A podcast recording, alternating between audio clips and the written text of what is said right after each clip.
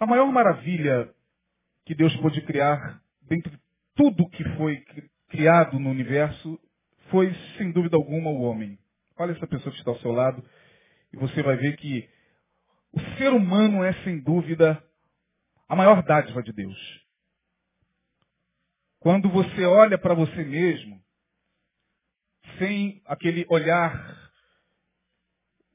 complexado, sem aquele olhar tomado pela angústia, tomado pela só menos importância, quando você olha para você, você, em dado momento, no espelho, se espanta. Primeiro porque você olha para você e você fica assim, meu Deus, o que, que é isso, né? Ser humano maravilhoso, que foi formado no ventre de uma mulher e que cresceu e que criou nervos e, e, e ossos e foi sendo entretecido, como diz a palavra, no ventre da mãe, para chegar a ser quem você é. Mas a pergunta é, quem de fato nós somos?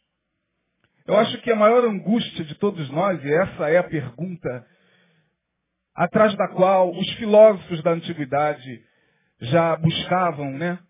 Quem somos nós? Qual é o nosso olhar para nós mesmos? Qual é o nosso olhar para a vida? Que olhar você tem para si mesmo e que olhar você tem para a vida? Nós olhando assim, né, ao nosso redor, nós vemos pessoas as mais variadas, as mais estranhas, pelo menos aos nossos olhos, né? Porque às vezes a gente olha para certas pessoas e fala, pô, mas que indivíduo estranho. Você nunca falou isso? Isso, claro que falou. Às vezes você está na rua, mas que sujeito estranho. É, mas é um sujeito da mesma raça que você. Ah, que mulher estranha. Que camarada esquisito. É, mas ele é da mesma raça que você. E a questão toda, meus irmãos, é que quando a gente para para vislumbrar essa questão do nosso olhar para a vida e do nosso olhar para nós mesmos, não temos como fazer isso sem a crise. Temos que passar por uma crise. Temos que necessariamente viver essa crise, porque essa crise é uma crise que vai nos fazer crescer, porque senão você vai passar pela vida sem esses questionamentos. E é claro, quando a gente fala de questionamentos, nós estamos falando de questionamentos que se eternizam por, por meses e anos. Não, a gente em dado momento para e, de fato, se angustia com a nossa própria existência, porque a gente quer saber, de fato, para que viemos a esse mundo. Nós não planejamos vir ao mundo. Ah, pastor, mas Deus planejou. Deus planejou, mas eu não. Me desculpe. E ele não me consultou. Mas louvado seja Deus, porque estou aqui, que você está aí. Mas nós não pedimos para nascer. E tem gente que se esconde. Isso é uma verdade. Mas tem gente que se esconde atrás disso para ficar reclamando da vida. Eu não pedi para nascer. Não, não é isso. Não é ficar chorando e falando, oh, eu não pedi para nascer, ó a vida. Não, não é isso. Mas em dado momento você para e pensa, meu Deus, eu realmente não pedi para nascer. Eu não pedi para nascer nessa família. Eu não pedi para ter esses pais que eu tenho. Eu não pedi para ter esses irmãos que eu tenho. Eu não pedi para ter essa sogra que eu tenho. Eu não pedi para ter esse trabalho que eu tenho. Olha, o trabalho a gente escolhe, né? Mas, em se falando da, da, das origens da nossa vida, a gente não escolhe. Eu não pedi para nascer nesse lugar, nesse hospital, nesse bairro. Mas nasci. E a gente vai vivendo e a nossa vida vai se moldando de acordo com as experiências que nós vamos vivendo. Estas experiências vão nos formando como seres humanos e vão se formando em um tripé. O tripé que caracteriza o ser humano não é corpo, alma e espírito, não. Eu não estou falando disso. Eu estou falando mais pelo lado psicológico mesmo. Nós somos seres dotados de razão, vontade e emoção. razão, vontade e emoção. Qual é o problema que afeta todos nós todos os dias? Por que, que quase sempre nós entramos, saímos de uma crise e entramos em outra? Qual é a razão dos nossos problemas? Porque quando a gente vai a, um, a uma igreja, quando a gente busca uma religião, quando a gente pensa em Deus, quando a gente em algum momento percebe que precisamos de algo superior para nos ajudar a caminhar nessa vida, é porque a gente está vivendo em alguma crise. E aí a gente chega na igreja, e a igreja é quase sempre, no seu discurso, ela procura aliviar você desse sintoma, mas ela não vai na causa. E todos nós, quando estamos doentes, nós procuramos tratar imediatamente os sintomas.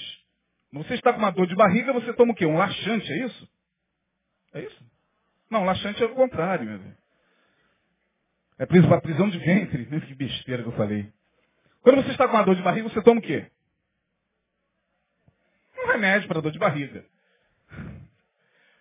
Quando você está com dor de cabeça, você toma um analgésico. Quando você está com, seja qual for o sintoma, você está querendo aliviar o sintoma. É o sintoma que nós queremos ver longe de nós. E quase sempre a gente não atenta para a causa daquilo.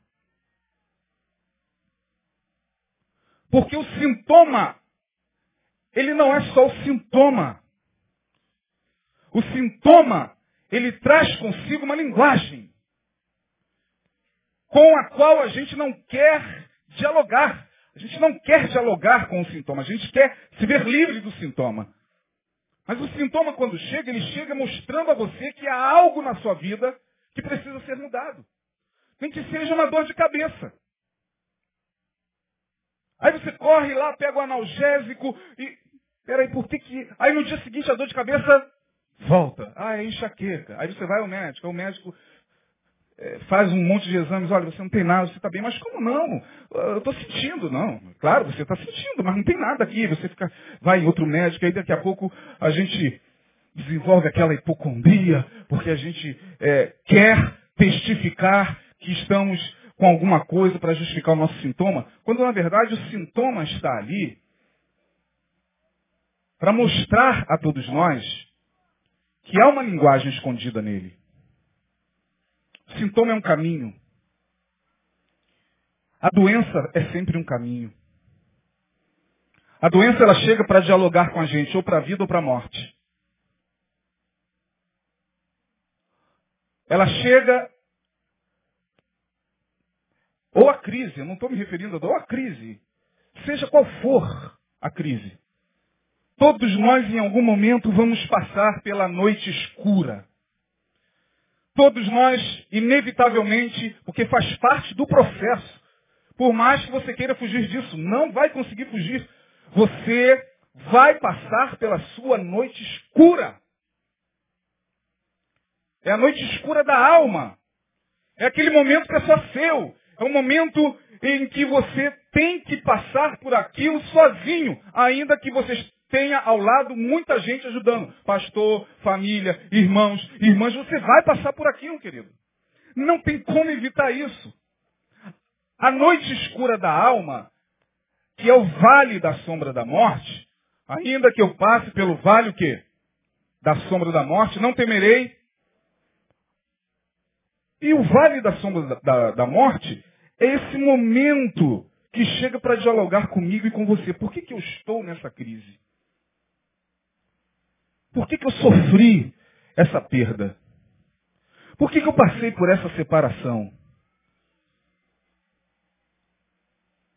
Por que, que eu estou vivendo esse, esse momento difícil no meu trabalho?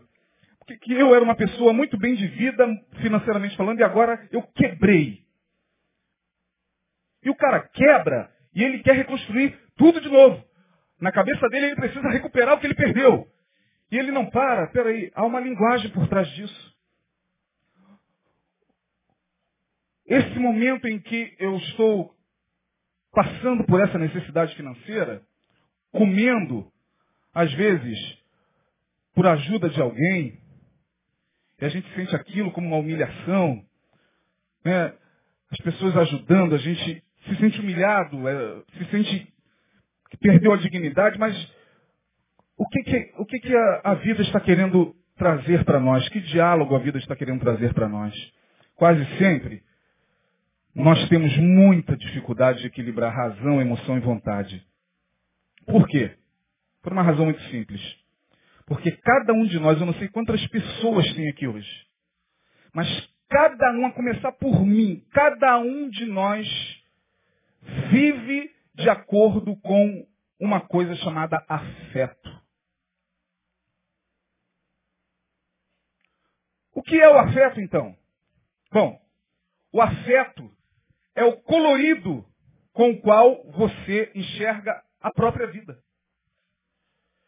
O afeto é o óculos que você coloca para enxergar a si mesmo e a vida.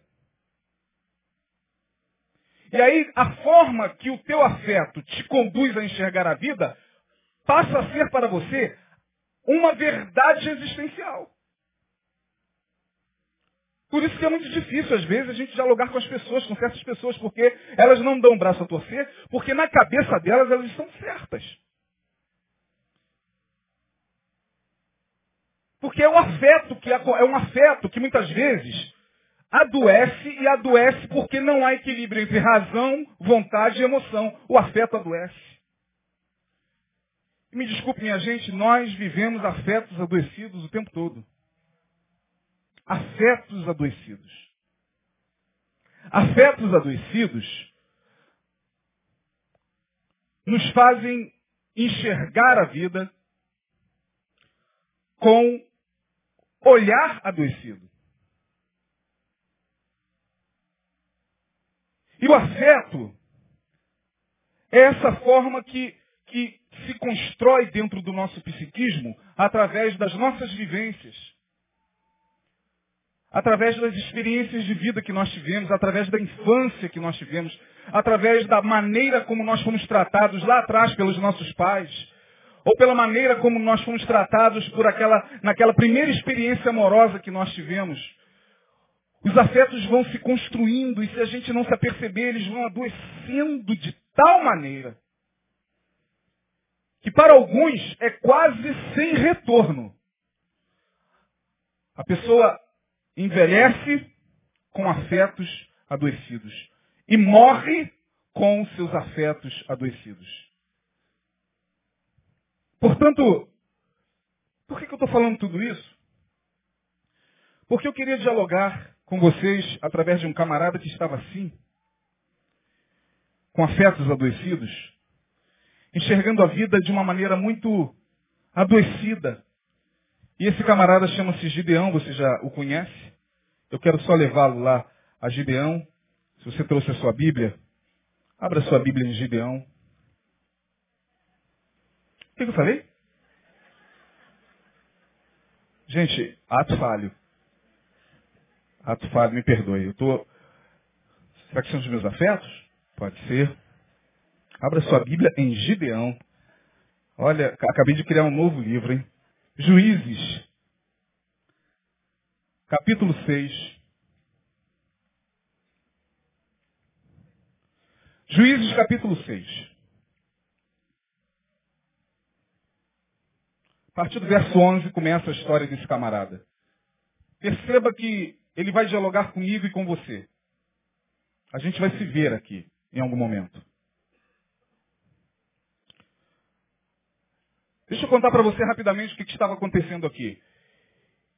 Israel estava longe do Senhor. Israel pecou contra o Senhor e o Senhor os entregou na mão dos midianitas. Lá no, no capítulo 6, a partir do capítulo 6, você vê essa história. E por 40 anos, ou melhor, por sete anos na mão dos midianitas, e ao final é, de quase 40 anos, eles ficaram sob a servidão dos midianitas.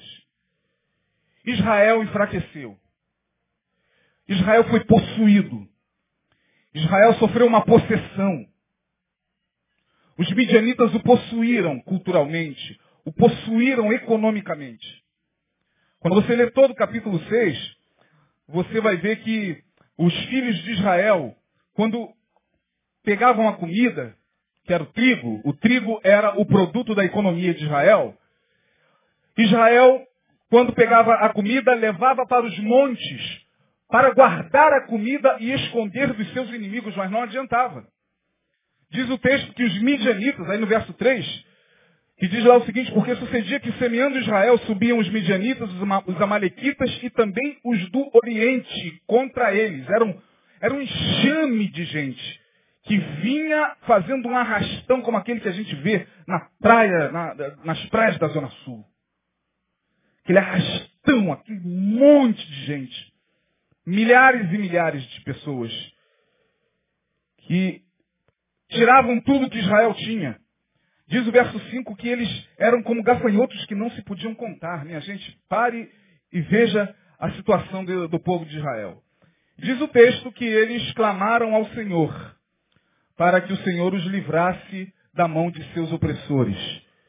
E aí o Senhor faz algo muito estranho. O Senhor vai escolher justamente um camarada que estava com seus afetos adoecidos. A partir do verso de número 11, diz o texto que o anjo do Senhor, o anjo do Senhor, na, na, na manifestação teofânica, o anjo do Senhor, quando visitava no Antigo Testamento, aqueles homens visitavam em forma física. Não era um anjo que vinha, etéreo, espiritual, não, era homem mesmo. Batia na porta, Alô, de casa! Era assim que o anjo do Senhor vinha naquela época. Então o anjo do Senhor veio e encontrou um camarada chamado Gideão que estava malhando trigo no lagar. Malhando trigo no lagar. Olha só. Trigo não se malha no lagar. Lagar é lugar de se pisar uvas para fazer o quê? Vinho. Mas ele querendo esconder o almoço, para tentar comer a janta, ele pegava aquilo que era o pouco que tinha e ia para o lagar para disfarçar os seus inimigos. E no lagar, o anjo do Senhor se apresenta a ele e faz uma saudação muito provocativa. Diz o seguinte no verso de número 12: O anjo do Senhor lhe apareceu e lhe disse: Olha só, salve varão valoroso, o Senhor é contigo. Homem de Deus. Varão valoroso.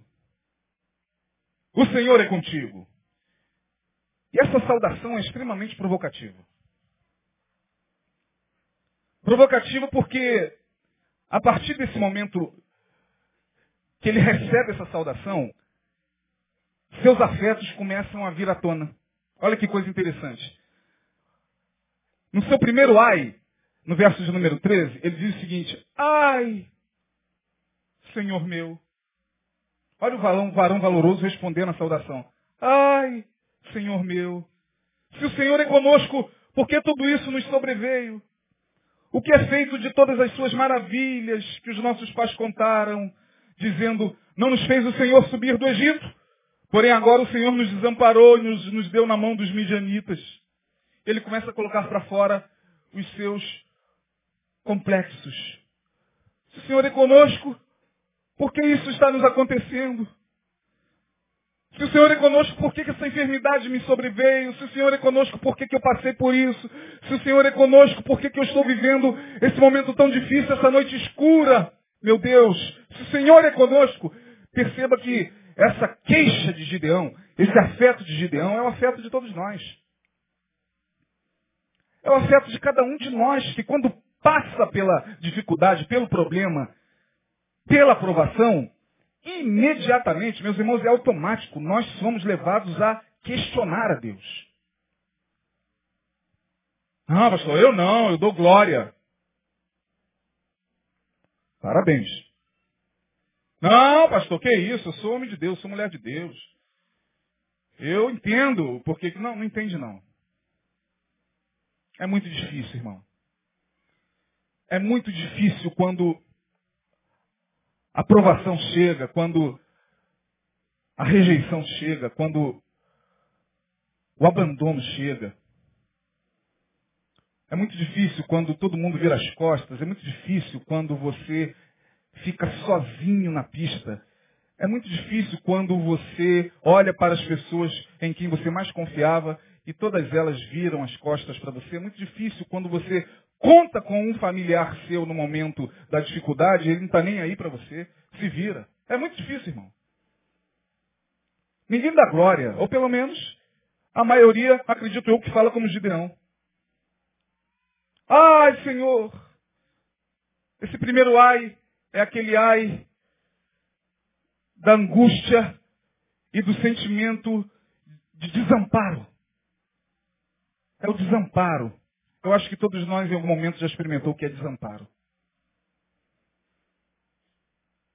Uma pessoa que recebe um diagnóstico cruel, é automático, é, é inconsciente, não é que ela vai é, articular toda uma linguagem de rebeldia contra Deus, de revolta contra Deus. Não, é automático, minha gente.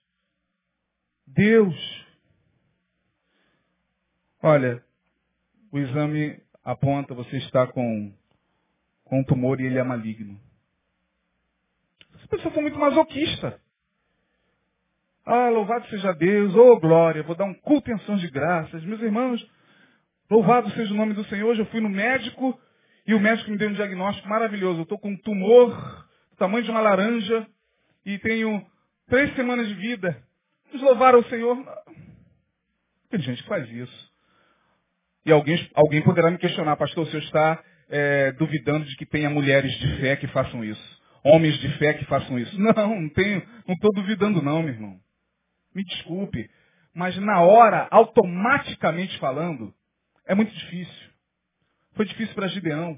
Ele olha ao redor, ele vê a sua nação sendo destruída, ele vê a sua família sem ter o que comer, ele tendo que malhar trigo no lagar, ele tendo que se esconder do inimigo, provavelmente com muitas noites mal dormidas, com sobressaltos pela madrugada, porque a qualquer momento o inimigo estava invadindo, e não tem como esse camarada é, expressar uma outra coisa se não essa. Onde está o Senhor? Se o Senhor está conosco, por que nos sobreveio tudo isso? E é interessante que afetos adoecidos não nos faz questionar a causa, só o sintoma. Porque se, se os afetos de Gideão estivessem equilibrados, razão e emoção estivessem plenamente equilibrados, ele ia saber por que, que Israel estava naquela condição. Pecaram contra o Senhor. Eu não tenho nem direito de chegar e falar isso aqui, porque Israel pecou contra o Senhor. Viraram as costas contra o Senhor. Viraram as costas para Deus. Abandonaram o Senhor. E é por isso que nós estamos vivendo isso. Eu já sei por que, que nós estamos vivendo isso. Mas não, afetos adoecidos. A dor vai tecendo os afetos adoecidos em Gideão e ele fala, ah, se o Senhor é conosco, por que, que a gente está passando por isso? Como se o Senhor fosse culpado. E aí, vem a resposta do Senhor, que é mais provocativa ainda, não, não deu resposta para ele.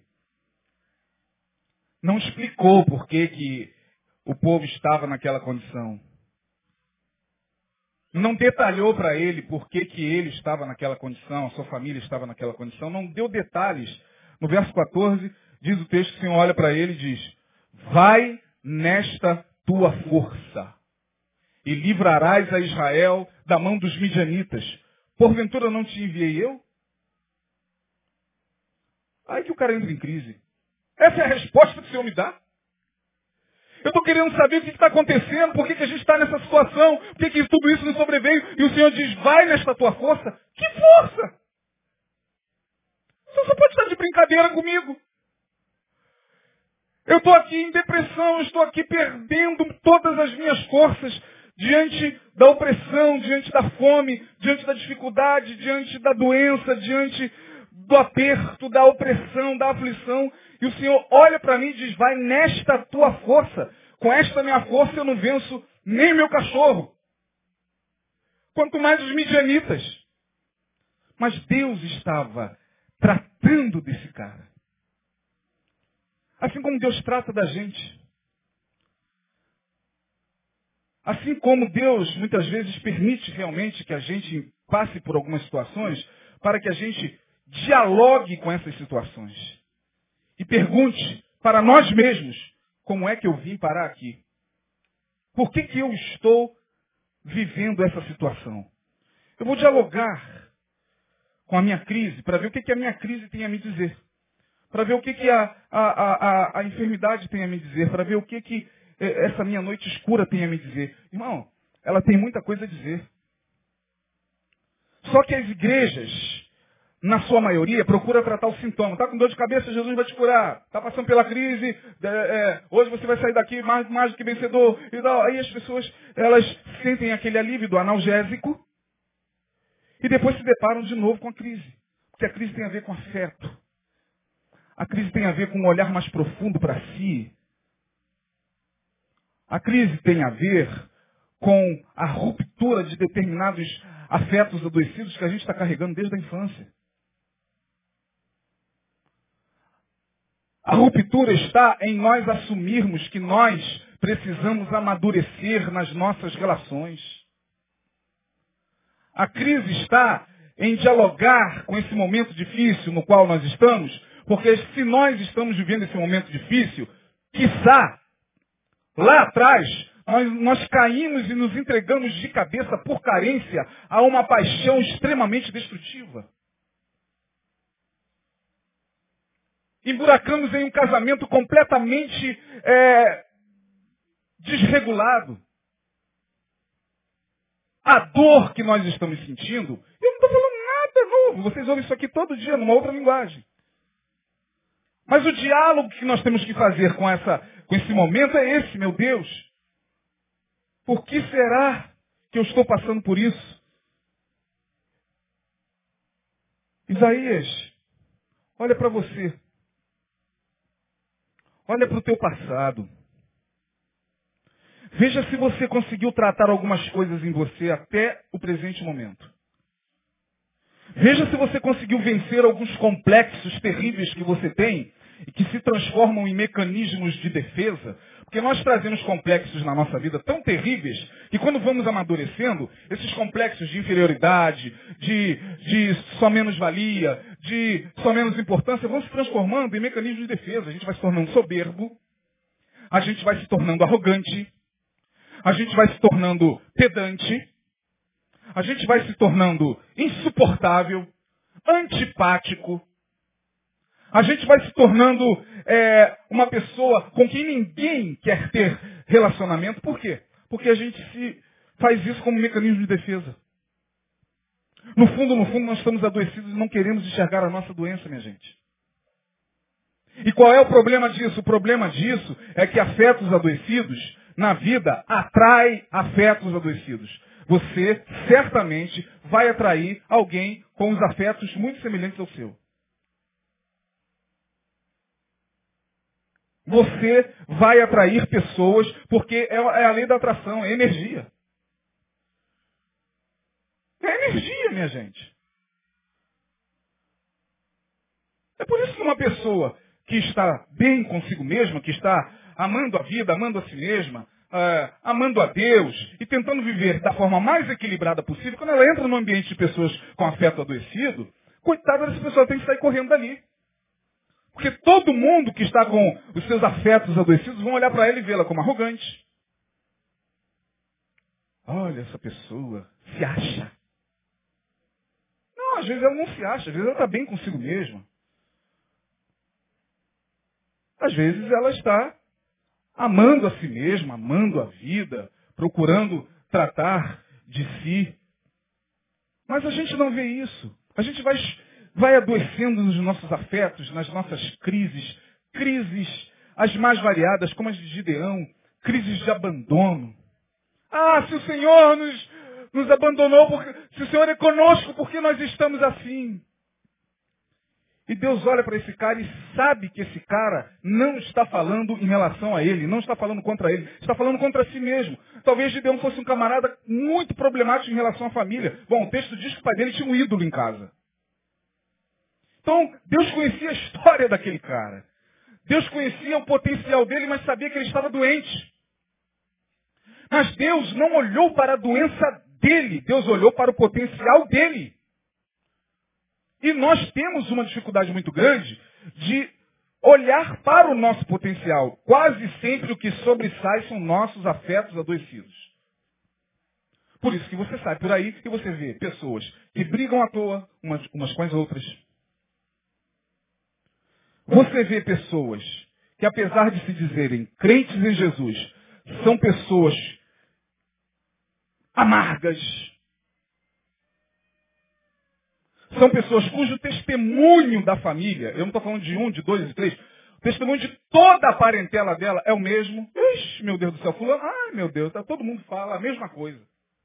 Não pode ser mentira. São pessoas que andam desconfiadas com a sua própria sombra. Todo mundo está tramando contra ela, fica paranoide pastor não gosta dela, o líder do departamento está falando alguma coisa contra ela, o fulano passou por ela. Olha, minha gente, é engraçado que é, algumas coisas acontecem aqui mesmo, vou dar um exemplo, né? Algumas questões muito interessantes. A pessoa sai de casa e brigou lá com seu marido, e teve uma discussão, pau comeu, e a pessoa já vem mal para a igreja. Ela vem mal. E vem, só Deus sabe. Dentro do ônibus ou dirigindo, só Deus sabe como ela vem quebrada, destruída. Aí chega na igreja. A paz do Senhor, a paz do Senhor. Tudo bem, tudo bem. Aí de repente, você está passando assim meio apressado, sei lá. A paz do Senhor, e você não ouviu. Aí a pessoa, aí passa cinco minutos, o culto começa, a pessoa está assim, chorando no ombro de alguém.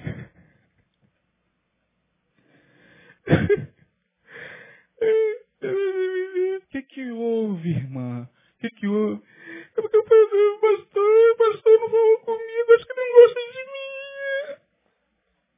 Não, não é o pastor, é, é o afeto adoecido. É o que aconteceu em casa.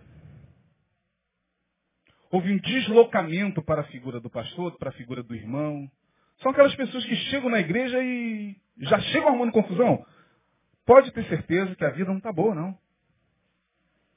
Pessoas que vivem na igreja arrumando confusão o tempo todo estão adoecidas. É duro isso, irmão, mas é a verdade. Elas não têm condições de parar, pelo amor de Deus, gente. O que está acontecendo? Será que o cheiro ruim, o cheiro ruim é meu? Deve ser. Porque aonde eu chego, eu causo dissensão. Aonde eu chego, eu separo. Aonde eu chego, é, é confusão. Será que o problema são as pessoas? Não, às vezes o problema sou eu. Mas os meus afetos adoecidos não me permitem ver isso. Eu vou sempre colocar a culpa no outro. A culpa será sempre do outro, será sempre do pastor, será sempre da igreja. A culpa será sempre da mãe, do pai. A culpa vai ser da Dilma, do Lula, do Aécio Neves. A culpa vai ser de todo mundo, menos nossa. De que se queixa, pois, o homem? Queixe-se cada um dos seus próprios pecados, dos seus afetos adoecidos. E por que, que eu estou falando isso hoje? Porque, meus irmãos, a vida está passando muito rápido. Eu farei 47 anos em janeiro, e janeiro está chegando, é amanhã. É amanhã. Janeiro é depois de amanhã. Amanhã já é Natal. A vida está passando muito rápida. E se nós não tomarmos consciência de que temos que elevar nossos níveis de consciência, não iremos suportar esse tempo. Sabe por quê? Porque as pessoas estão ficando cada vez mais individualistas. A problemática global está empurrando as pessoas cada vez mais para si mesmas. É uma luta desenfreada, cada um por si, e olhe lá. Não adianta a gente ficar chorando na porta da igreja porque o, o pastor passou e não deu a paz do Senhor, que a irmã olhou e falou, não, mas irmão, não, não temos mais tempo para isso. Deixe Deus trabalhar seus afetos. Gideão foi trabalhado pelo Senhor. E não adiantou ele reclamar, ah, porque se o Senhor estava esperando uma resposta de Deus. Não, Deus não deu resposta nenhuma. Deus falou, vai nessa tua força, cara. Você vai livrar Israel. Aí ele começa. No verso 15, mais uma vez. Ai, Senhor meu, Com quem livrarei Israel? Eis que minha família é a mais pobre. Aí ele agora evoca a questão familiar. As maldições familiares. Meu pai foi assim. Minha mãe foi assim. Meu avô também foi assim. Eu estou fadado a ser assim, pastor. Tem uma maldição na minha vida. Minha mãe, meu pai, meu avô foi alcoólatra, meu pai foi alcoólatra. E ah, pastor, como eu gosto de álcool, eu acho que você é um alcoólatra também. Bom, vai ser. Claro que vai. Amou a maldição, diz o texto, que ela o alcance. Então nós temos que parar e meditar e aprender com os nossos afetos, porque eles estão adoecidos, minha gente. Eu fico, eu gosto muito daquele canal. A minha esposa, por não gostar, fica chateada, porque eu fico sempre que posso vendo o canal, um canal chamado Discovery Investigação Discovery. É o canal 82 da Sky, que passa só casos policiais de crimes e tal. Está vendo o caso de uma mulher que conviveu com sete maridos, todos eles foram mortos por ela. Viúva negra. Falei, meu Deus do céu. E tem gente que de repente conviveu com ela e não vai conseguir perceber isso. Vai falar que a culpa foram dos, foi dos sete maridos. Não, amiga, não, não, não aguentou você, os sete. Você era muito areia para o caminhão deles. Pelo amor de Deus, minha gente. Ai, Senhor, a minha casa. Olha aí, verso de número 15. Ai, minha família é a mais pobre e eu sou o menor na casa de meu pai. Olha só o verso 15, mais um afeto adoecido, um olhar complexado para si mesmo. Complexos não trabalhados, nós temos muitos complexos, dos quais nós precisamos nos libertar, mas a gente sabe disso, a gente só não se liberta. Quantos tem complexos aqui? Todo mundo levanta a mão. E você está fazendo o que em relação a isso? Está fazendo uma terapia? Está buscando uma ajuda profissional? Não, não tem tempo não. Não, isso aí é muito caro. O negócio de terapia é. Meu, meu, meu psicólogo é Jesus. Olha, é o joelho. E o, os anos passam e a pessoa só vai piorando nos seus complexos.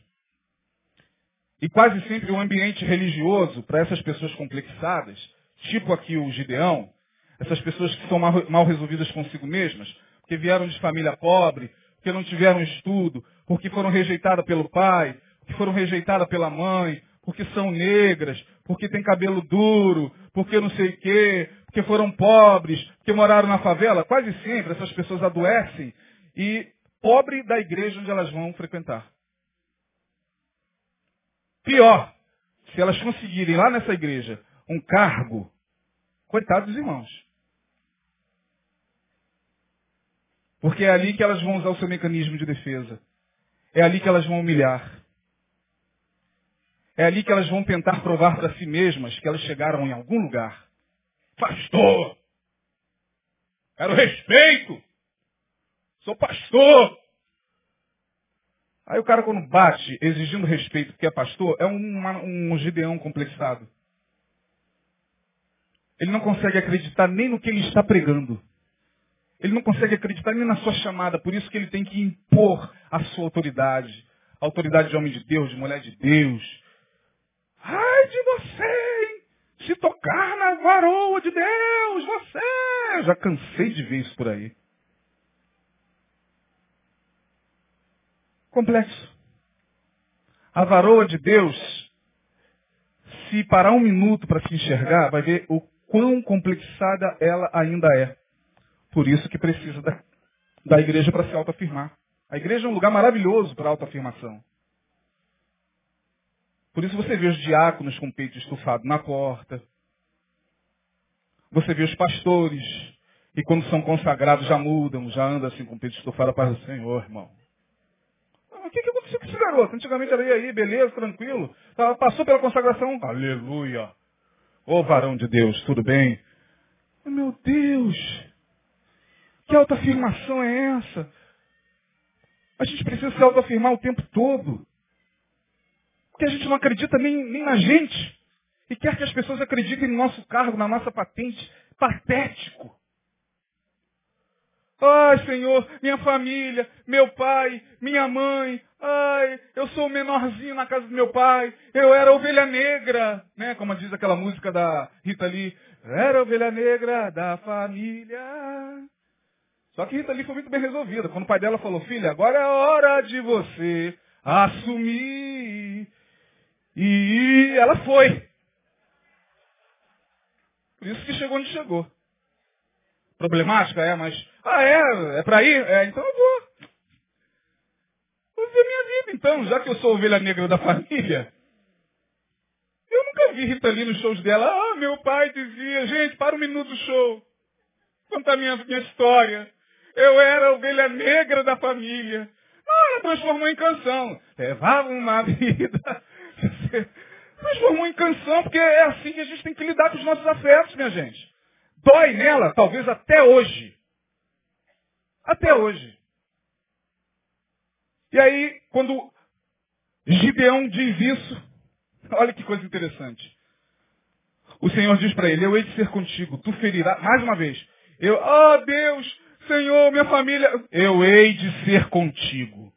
Tu ferirás os midianitas como se fosse um só homem. A palavra de Deus era reta, o papo de Deus era reto com ele.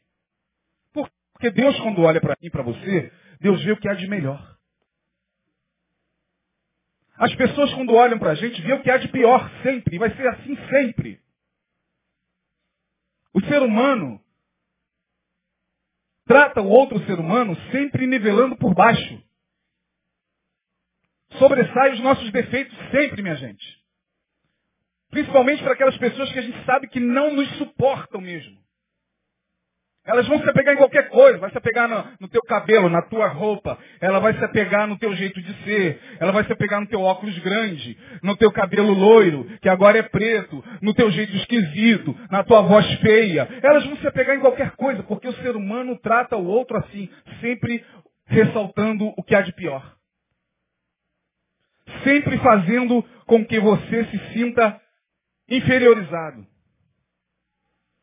Agora, deixa eu dizer uma coisa para você. Jesus também sofreu preconceito.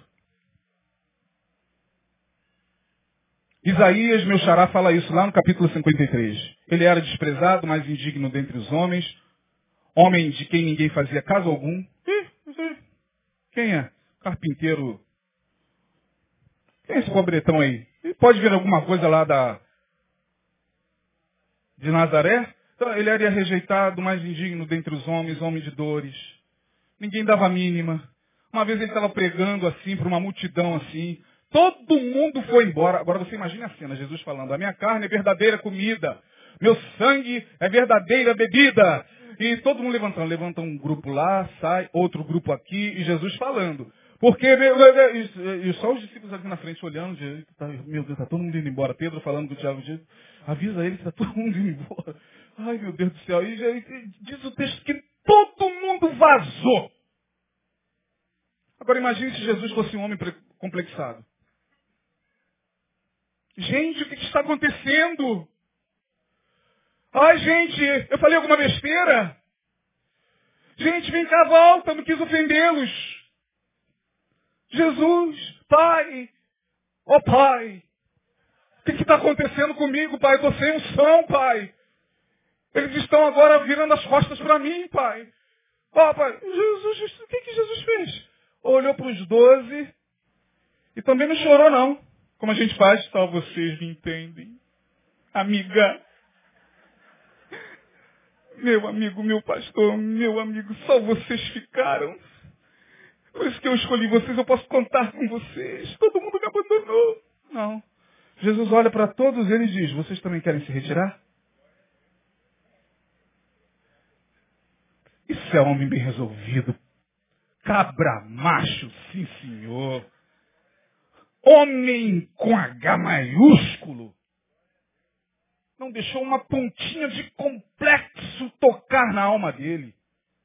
Jesus era homem, quer, quer se retirar? Fica à vontade também vocês. Os discípulos olhando para o outro, não, está nervoso, mestre. Não, Senhor. Pedro falou, não. Para onde iremos nós se só tu tens palavra de vida eterna? Pedro, certa feita, chegou, Senhor, Tu és o Cristo, o Filho do Deus vivo. Tu és o ungido do Senhor. Tu és o, o varão de Deus. Tu és o canal de Deus para nós. O Senhor é o representante de Deus na terra para nós. E Jesus está olhando para ele. Tu és o Cristo, o Filho do Deus vivo. E aí Jesus olha para ele e vocês. Não, uns dizem que o Senhor é Jeremias, encarnação de não sei quem. E Pedro, tu és o Cristo, ungido. E aí Jesus olhou para ele, Pedro, baixa a bola. Você está pensando que você está falando isso de você mesmo? Não, é meu pai que está te revelando isso. E aí eu quero dizer uma coisa para você. Só quem de fato sabe quem você é, é Deus. E aquele é quem Deus revelar. Quando Deus revela a alguém quem de fato você é, por isso que tem essas questões, né? No meio da multidão, você, Deus tem uma obra com você, tem um ministério com você, e o cara vai ser um pastor mesmo, um missionário, um homem de Deus, porque não foi o pastor, nem o profeta, não foi Deus que revelou a ele. Então, Gideão não sabia quem era. E aí, caminhando para o final, minha gente, veja o que Deus diz a ele. Gideão, você não é esse afeto adoecido. Você não tem nada a ver com essa maneira como você se enxerga. Você é muito mais do que isso. Mas Gideão não estava tendo condições de ver naquele momento. E aí, ele pede uma prova ao Senhor. Se é o Senhor mesmo, eu quero fazer uma prova com o Senhor. Ele faz uma prova com o Senhor. E aí o Senhor se mostra a ele. O anjo do Senhor testifica na prova que ele pediu. E aí ele entra em pânico. Ele cai em si como que seus afetos sendo remexidos pelo Espírito Santo, ele cai em si e ele diz, ai, meu Senhor, vou morrer, porque eu vi o Senhor. Ai de mim, como estou enganado. Eu pensei que eu estava dialogando com um, um forasteiro que chegou aqui. Eu pensei que eu estava reclamando com alguém que chegou aqui para me questionar e falar que eu iria livrar os, os midianitas, mas é o Senhor que está aqui. Ai de mim! E aí Deus disse para ele, fica tranquilo. Você não vai morrer. Ele teve aquele impacto de estar na presença de Deus, se enxergar e ver o quão adoecido ele estava, o como ele se enxergava e como Deus o enxergava. Quando ele tem essa testificação de que era Deus falando com ele, ele se levanta. E ele vai ser uma bênção nas mãos do Senhor. Afetos adoecidos adoecem a nossa maneira de ver o outro. Por que, que existe preconceito no mundo? Porque os afetos estão adoecidos. Por que, que existe o racismo? Porque os afetos estão adoecidos. Por que, que o rico odeia o pobre e maltrata o pobre? Porque os afetos estão adoecidos. Por que, que o pobre olha para o rico também com desconfiança? Porque os afetos estão adoecidos. Por que, que nós estamos vivendo esse caos social? Porque os afetos estão adoecidos. Temos que pedir ao Senhor para tratar nossos afetos, minha gente. Caso contrário, nós vamos continuar sofrendo na vida sentimental. Você vai continuar dando murro em ponta de faca você vai continuar sofrendo em tantas áreas da sua vida. E aí você vai sempre procurar a igreja para tratar o sintoma. Ah, vou lá, vou lá, que hoje eu estou tô, tô bem não, sabe? Hoje eu vou lá naquela igreja de quarta-feira, vou dizer que tem uma palavra boa lá. Vou lá que eu estou... É, tá, tá, assim por quê, irmão? Peraí, calma, tá assim por quê? O que, que é isso? É uma angústia, que angústia é essa? É uma coisa assim, ruim, não... Como assim? Peraí, que, que angústia é essa? Dialoga com a angústia. Não, mas é uma angústia, uma coisa assim, não. Dialoga com ela. Traz a luz. Traz a luz e você vai ver que a angústia foi porque você tratou mal a sua esposa, foi porque você deu uma surra no seu filho, foi porque a tua namorada deixou você e você ficou com raiva e começou a mandar torpedo para ela, ameaçando-a foi porque o teu noivo foi embora e você ficou com ódio mortal dele e pediu para que ele morresse. Aí vai vindo, vai vindo, vai vindo, e a gente não suporta. Falar que está com angústia, vou lá na igreja, estou com angústia, Senhor, estou com angústia. Aí, deixa essa angústia vir à luz. São afetos adoecidos. Conserta a sua visão. Deixa o Espírito Santo trabalhar na tua vida. Quando você for dormir, peça ao Senhor para trabalhar seus afetos. Deus, me dá condições de trabalhar esses meus complexos tão terríveis, que não me permitem explorar o potencial que há em mim. Quanto potencial havia em Gideão? Gideão venceu com 300 homens uma batalha terrível. O Senhor era com ele, o Senhor o capacitou. Porque Deus não olhou porque havia de pior nele. Deus olhou porque havia de melhor. Sabe por que Deus é santo? Deus é santo porque o olhar dele é santo. Deus é santo porque quando ele olha para a sua criação, ele não vê o que há de pior, ele vê o que há de melhor. Por isso, quando ele olha para a gente, ele chama a gente de ovelha, não de bode. Porque quem olha para a gente e chama a gente de bode é o diabo. Porque o diabo é um bodão. Mas Deus chama de ovelha. E olha que às vezes a gente acorda como um bode, hein? Dando uma rada. Bode e ovelha são naturezas que estão brigando dentro de nós, minha gente. A gente fica achando que bo os bodes são os, os, ímpios e as ovelhas são as que estão aqui no, no rebanho do Senhor. Não, bode e ovelha luta dentro da gente o tempo todo. Tem dia que a gente acorda com cheiro de bode, com cara de bode, com. com... Já ia falar barbicha de bode, mas não, o Neil tem uma barbicha. Não, não sei nem se está assistindo. Mas a gente acorda um verdadeiro bodão. A gente é bode com os nossos filhos, a gente é bode com a nossa mulher, a gente é bode com, com as pessoas que estão à nossa volta, a gente é bode. Só que quando Deus olha, Deus está querendo que você evoque dentro de você a ovelha. Deixa a ovelha sair, filho. Filho, você é ovelha. Você não é bode. E aí essas duas naturezas a gente tem que lutar com elas até o dia do Senhor.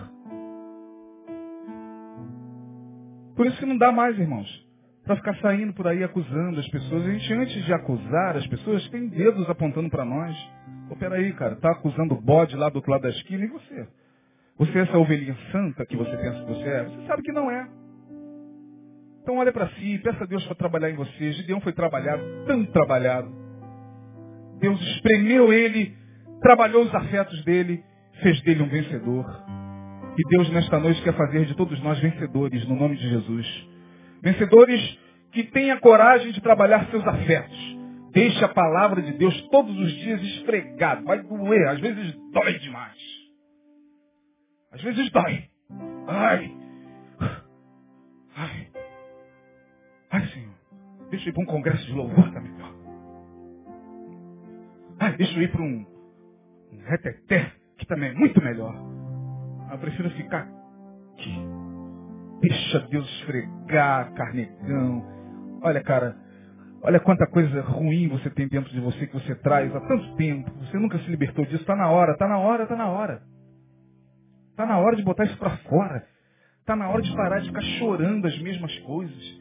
Ah, minha família. Ah, eu sou o pequenininho na casa do meu pai. Ah, o Senhor me abandonou. Está na hora, não vai mudar. A situação vai mudar, está na hora de você encarar a vida e você chegar, meu Deus, não tem, não tem para onde correr. Se correr, o bicho, se ficar, por isso que a ordem de Deus é marchar. Marcha, meu irmão. Marcha que o bicho está atrás, igual o Pac-Man. Não tem mais como a gente ficar esperando que o outro mude. Ah, eu só vou mudar quando meu marido mudar. Eu só vou mudar quando meu filho mudar. Eu só vou mudar quando minha, minha mulher voltar. E se ela não voltar? Eu só serei uma bênção quando o Senhor fizer a obra e trouxer o meu marido de volta. Se ele não voltar, irmã, você vai ficar nesse afeto adoecido. Até quando? Sofrendo, enclausurada dentro de si, ó oh, Deus, o que aconteceu, Senhor? A tua palavra diz que é o divórcio. A tua palavra diz, eu não aceito, não aceito, não aceito. E o cara já está lá com neto.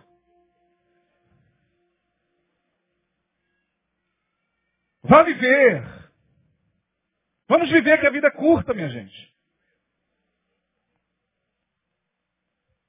Não há mais tempo a perder. Vamos viver de acordo com a vontade de Deus, com aquilo que a palavra de Deus nos direciona todos os dias. Tem muita coisa para fazer, tem muitas.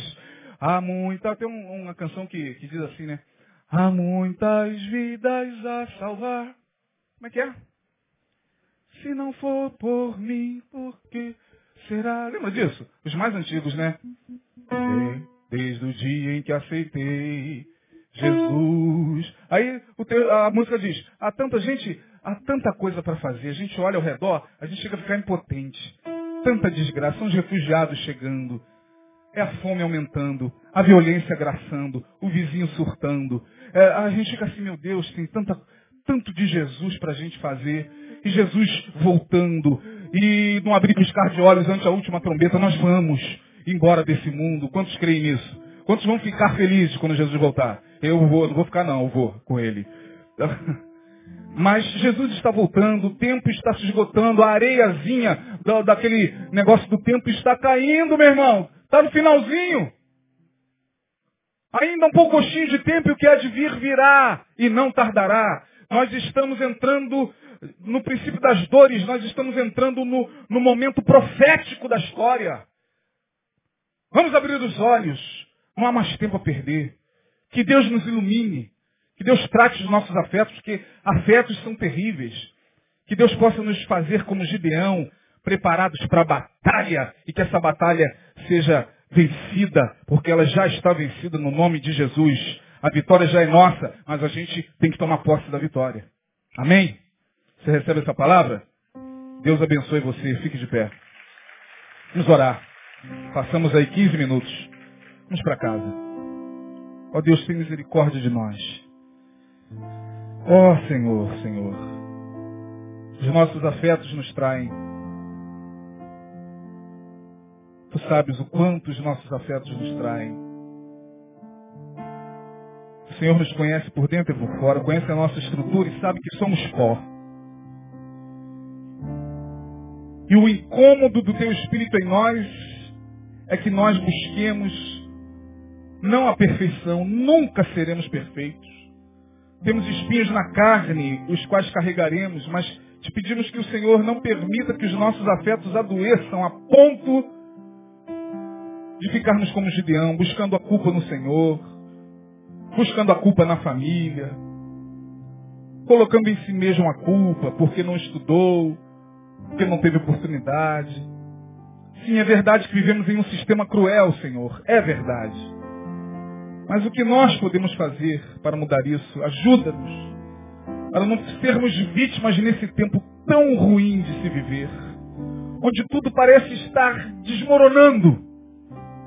Onde as nações parecem estar completamente desalicerçadas, trêmulas.